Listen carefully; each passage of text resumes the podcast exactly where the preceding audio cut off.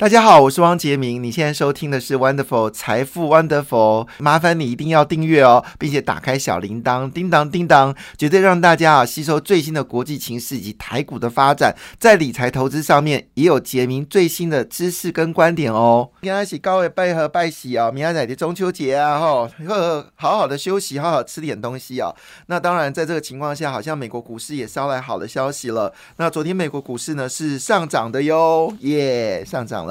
好，那到呃费半指数连续七跌之后呢，昨天终于涨上来了。当然涨幅还好啦，只涨了一点五六个百分点。但是因为苹果新机的开始呢，使得呃纳斯达克指数呢是上涨了二点一四个百分点哦。道琼工业指数跟标准五百指数都分别上涨一点四跟一点八三个百分点。这是连续七天下跌之后呢，首次的一个翻转哦，往上走高。那中国股市呢，普遍也收高，深圳上涨零点四二个百分点，上海是上涨了零点。零九个百分点，但日本股市呢还在两万七、两万八点附近，呃，做一个整理哦。那昨天是以跌掉零点七一个百分点做收。韩国股市跌幅比较深哦，主要是因为三星正式确定全球记忆体的晶片呢。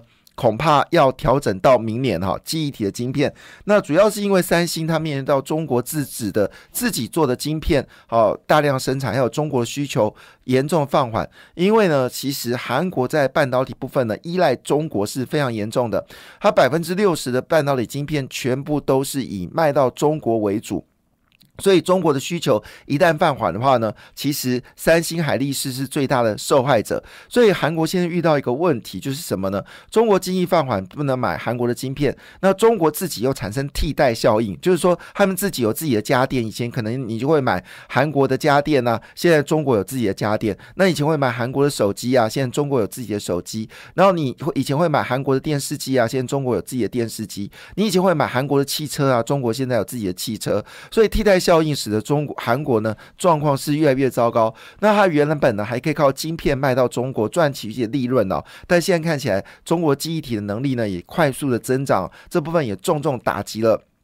韩国晶片的销售，所以韩国股市呢，昨天是下跌了一点三九个百分点。其实台股昨天也是大跌了哈。那欧洲股市呢，则是涨跌互见哦。那么德国股市上涨零点三五个百分点，英国是下跌了零点八六个百分点。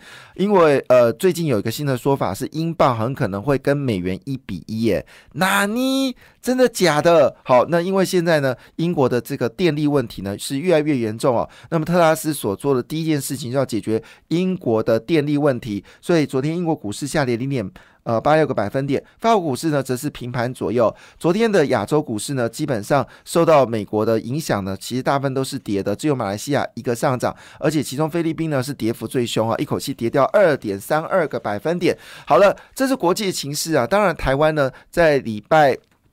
三的时候呢，承受了中秋节前的一个卖压。我们知道，每次在所谓的节令之前呢，股票市场震荡剧都会非常剧烈哦。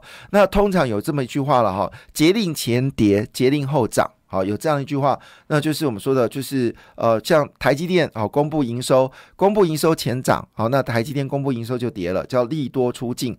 那一样道理呢，如果呢在公布业绩之前呢是下跌的时候呢，公布业绩完就上涨，叫利空出尽。那因为中秋节难免还是会有些担心市场的变化，那加上我们说季底的一个卖压跟调整持股的方向，使得在这一周的股市变化呢非常的剧烈。好，那当然股市最后在昨天呢，实际上跌幅。还算是蛮深的，外资持续对台湾提款哦。事实上，最近一个月哦，呃，外资只有对在亚洲地区只有对台湾提款，对其他市场呢都是属于是已经进入到买超哦。那为什么对台湾提款呢？主要是因为最近呢外资还有包括一些。呃，法人呢对台积电呢公布了一些利空消息，但这事实并不是如此啊。但是民众还是会受到影响了。那你知道，紫光最近这一周外资就卖超了二点六亿美金的台湾的 ETF。好，那当然这个情况下，对台湾的台积电的提款能力是越来越强。呃，但是呃，这个情况下会有些改变呢？我还是一句话，一切等到九月十六号到九月十八号，美国联准局开完会议之后呢，我认为美国的来自于外资的卖压呢会减少。那另外一部分呢，油价还是下跌哦。其实美国真的已经开始通膨减缓了。现在美国一家人的汽油已经回到正常价，大概在三块美金哦，已经是脱离两个月前曾经到五点三块美金一家人哦。那最近的油价下跌，事实上呢？整个呃最新的价格呢，期货价格哦，期货价格十月份期货价格每家人已经回到二点三块美金了。那如果没有记错，一家人是四公升嘛，那二点三块美金呢，大概差不多就是六呃七十块台币，所以每公升已经回到十六块钱、十四块钱了，比台湾还便宜，所以。也就是说，油价确实已经开始下滑了，而天然气价格也在下跌哦。虽然每每百万公饼还是高达七点八四二块美金，比之前的四块美金还是贵，但是呢，已经从之前最高的十块、十一块美金已经下滑了。所以整体而言来看。整体来看，好，我们发现到通膨压力其实已经下滑了，所以也就是说呢，美国如果在九月份还是升三码的话，未来升息的压力应该会减缓，所以我们估计中秋节之后的股票市场呢，基本上应该还算是可以值得期待的哈。所以在这一次的情况下，当然今天有个利空消息，就是八月出口不如预期，但我解读这个消息是。坏好消息哦，那本来预期就是八月份的状况是在调整呃整个业绩嘛，但是因为苹果这次对未来业绩非常看好，九千万只的一个数字，然后大家都唱看衰这个看衰所谓的伺服器的功能哦，但是我我先谈一下，因为我一定要把这个消息先讲清楚哦，我们是最近有台风嘛，刚从台湾。呃，就是经过嘛，哈，那这个因为昨天来不及这个讲这个消息，所以昨天没有让大家在钢铁股赚钱，很抱歉。那昨天呢，其实有一条有我们说之前有个台风经过台湾嘛，那灌满了北台湾的水库嘛，哈，但这个台风呢到了韩国之后呢，变成是韩国史上最大的强台，很多画面看出来就是很多车子直接被风给吹走，车子哦，那这个这个这一次的这个。呃，就是因为大量的雨势哦，就冲击了南韩最大的钢铁厂浦项钢铁。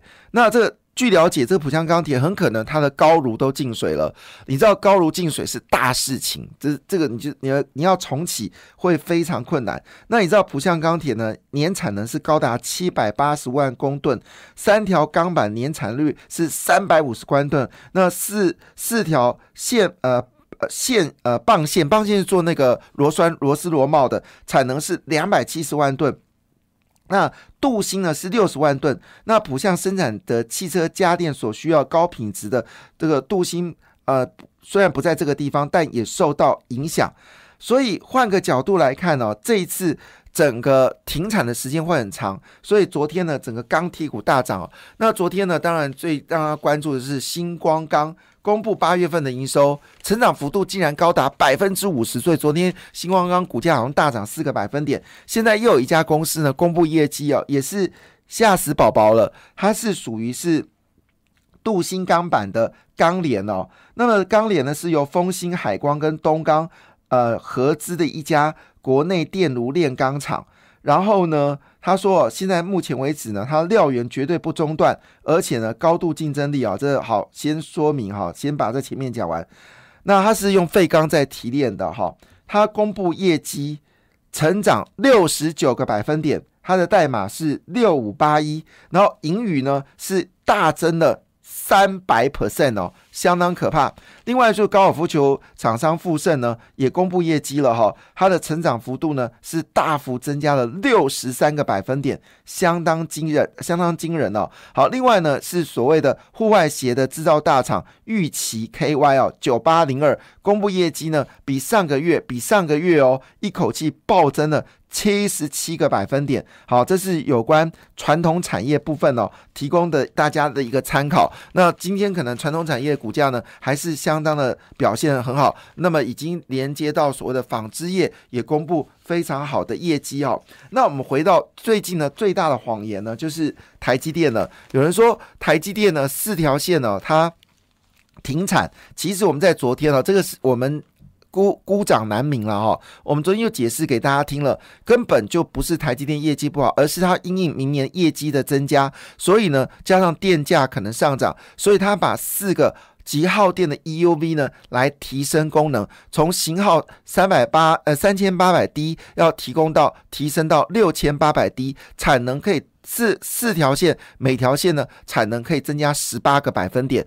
那你知道这意思什么意思呢？就是报价不变的情况下，这四条产线的毛利率可以增加十八趴。所以这是关键点。好，当然这个消息呢没有办法改变大家恐慌的气氛嘛，哈。那呃，已经有陆续的。这些外资呢，其实是逆势调高了台积电的平等哦，是大摩。其实大摩之前曾经一度调降了这个台积电平等。那外资摩根斯丹利哦，他报告指出哦，苹果是领先采用台积电制程的重要客户，而且呢，这一次呢，它会采用到三纳米的制程哦。那么对于二零二三年的营收来看呢，台积电肯定会有非常大的一个幅度增长。那虽然呢，整个半导体的市况有转弱，可是呢，台积电明年的价格还是要调高三到六个百分点，而不是往下降。所以呢，虽然之前呢，他们都是把台积电的目标价呢放在九百八到一千三之间哦，但是呢，这一次目加价呢还是维持在七百八十块钱一年的目标价，而且呢，还有特别提到一件事情哦，N 四的制程哦，基本上。它的产能率呢是非常好的哈，这是大摩开了第一枪，就是认为呃，其实台积电平等还是优于大盘哦。那我们来谈一下最近呢有几个有几个消息呢，让大家觉得好像尤其联发科昨天大跌哦。那当然我我这样讲啊，我我孤掌难鸣啦，我只是要告诉你真实的状况。那么第二季的十大的 IC 设计公司呢公布了排名了哈，那联发科是有退啊，联发科最最高呢是。第三名哦，这次是退到第五名了哈。那为什么退呢？主要是因为超伟啊并购了一家公司，使它业绩大爆发。那么整个整个呃整个第二季的业绩呢，年增率高达百分之七十哈，所以。那高通呢，其实还是一个很强的对手，它的年增率是四十五个百分点。大家说辉达不好，辉达今年年增率还是二十一个百分点哦。那比较大的，特别是博通以前是第一名哦，博通掉到第四名。好，那年成长率呢也有三十一个百分点，好不好？那即便联勇。呃，股票是大跌可是年总年增率呢只跌了十二个百分点，但股价已经跌了百分之五十，非常夸张。但我们其实很在乎的是库存的年增率哦，因为大家都担心库存，库存嘛，要消化库存嘛。那因为这个消息也是联发科股价有比较下跌的一个状况。可是我看完之后，哎，其实联发科的库存年增率是所有 IC 设计里面最低的耶，它的。库存年增率只有三十八个百分点，表示联发科其实库存的存放率是比较低的。那现在库存呃存放率最高的呢，就果不其然就是最近跌最凶的 NVIDIA 辉达，它的库存率年增率高达一百零三个百分点，相当惊人。高通是七十三个百分点，博通是六十一个百分点，超维是五十个百分点，迈威尔是八十三个百分点，而而我们联发科只有三十八个百分点，所以其实联发科也说了，它今年还是有成长，成长幅度呢还是有将近百分之二十，并没有那么糟糕啊。所以换个角度来说，我们从这个角度来看，其实台湾现在存在非常多好的股票，其中有一档就是我们最近在讲的，就是景硕、新兴跟南电哦。那么新兴呢，公布上半年的获利是九块二八。所以全年大概可以赚到将近二十块钱，就股价竟然只有一百三十九块，本一比只有只有十三倍，太夸张了。那另外还有一档股票叫经济，经济呢上半年赚四块八八，所以今年全年因为下半本比上半年更好嘛，大概可以赚到十块钱，就股价竟然只有八十二块。另外最遗落的余落的这个珍珠哦，是台表科，因为前阵子对于印刷电路板有一些杂音嘛，哈。那台表哥呢，又重新成为这个苹果的供应链，你知道吗？上半年赚了七块零五，今年全年呢，大家可以赚到十六块钱，十六块钱哦，股价竟然只有九十块而已。六二七八的台表科，真的有点夸张哦。为什么这么说？我们看玉金光，玉金光昨天大涨哦，可是玉金光上半年只赚六块二二，了不起，今年赚十四块，十四块而已哦，股价已经到四百五十一块了。所以坦白讲，最近其实很多宝物。就看你要不要挑。另外，真顶今年上半年赚四块七七，今年全年大概也赚到十块钱了，股价竟然只有一百一十二块。所以坦白讲，最近你真的是可以好好找一些宝物哦。那新兴南电这个锦硕呢，昨天开低哦，后来是走高。其实我们说高阶版哦，并没有那么悲观了哈。那么跌幅都已经超过百分之五十，你还跌到什么地方呢？公布营收情况也是很好啊。昨天新兴也是公布业绩嘛，还是有大幅成长。南电。也是大幅成长，那么锦硕也是大幅成长，这些低估的股价有没有可能反弹呢？也成为今天很重要的一个关键点哦。那最后再补充一下，其实下半年还是要关注的是网通跟车用族群哦。那昨天涨最多的车用是深智科、同智、胡联、和大跟法虎，跟以前一样哈。那网通股是神准跟智邦，提供大家做参考。感谢你的收听，也祝福你投资顺利，荷包一定要给它满满哦。请订阅杰明的 Pocket。跟 YouTube 频道财富 Wonderful，感谢谢谢 Lola。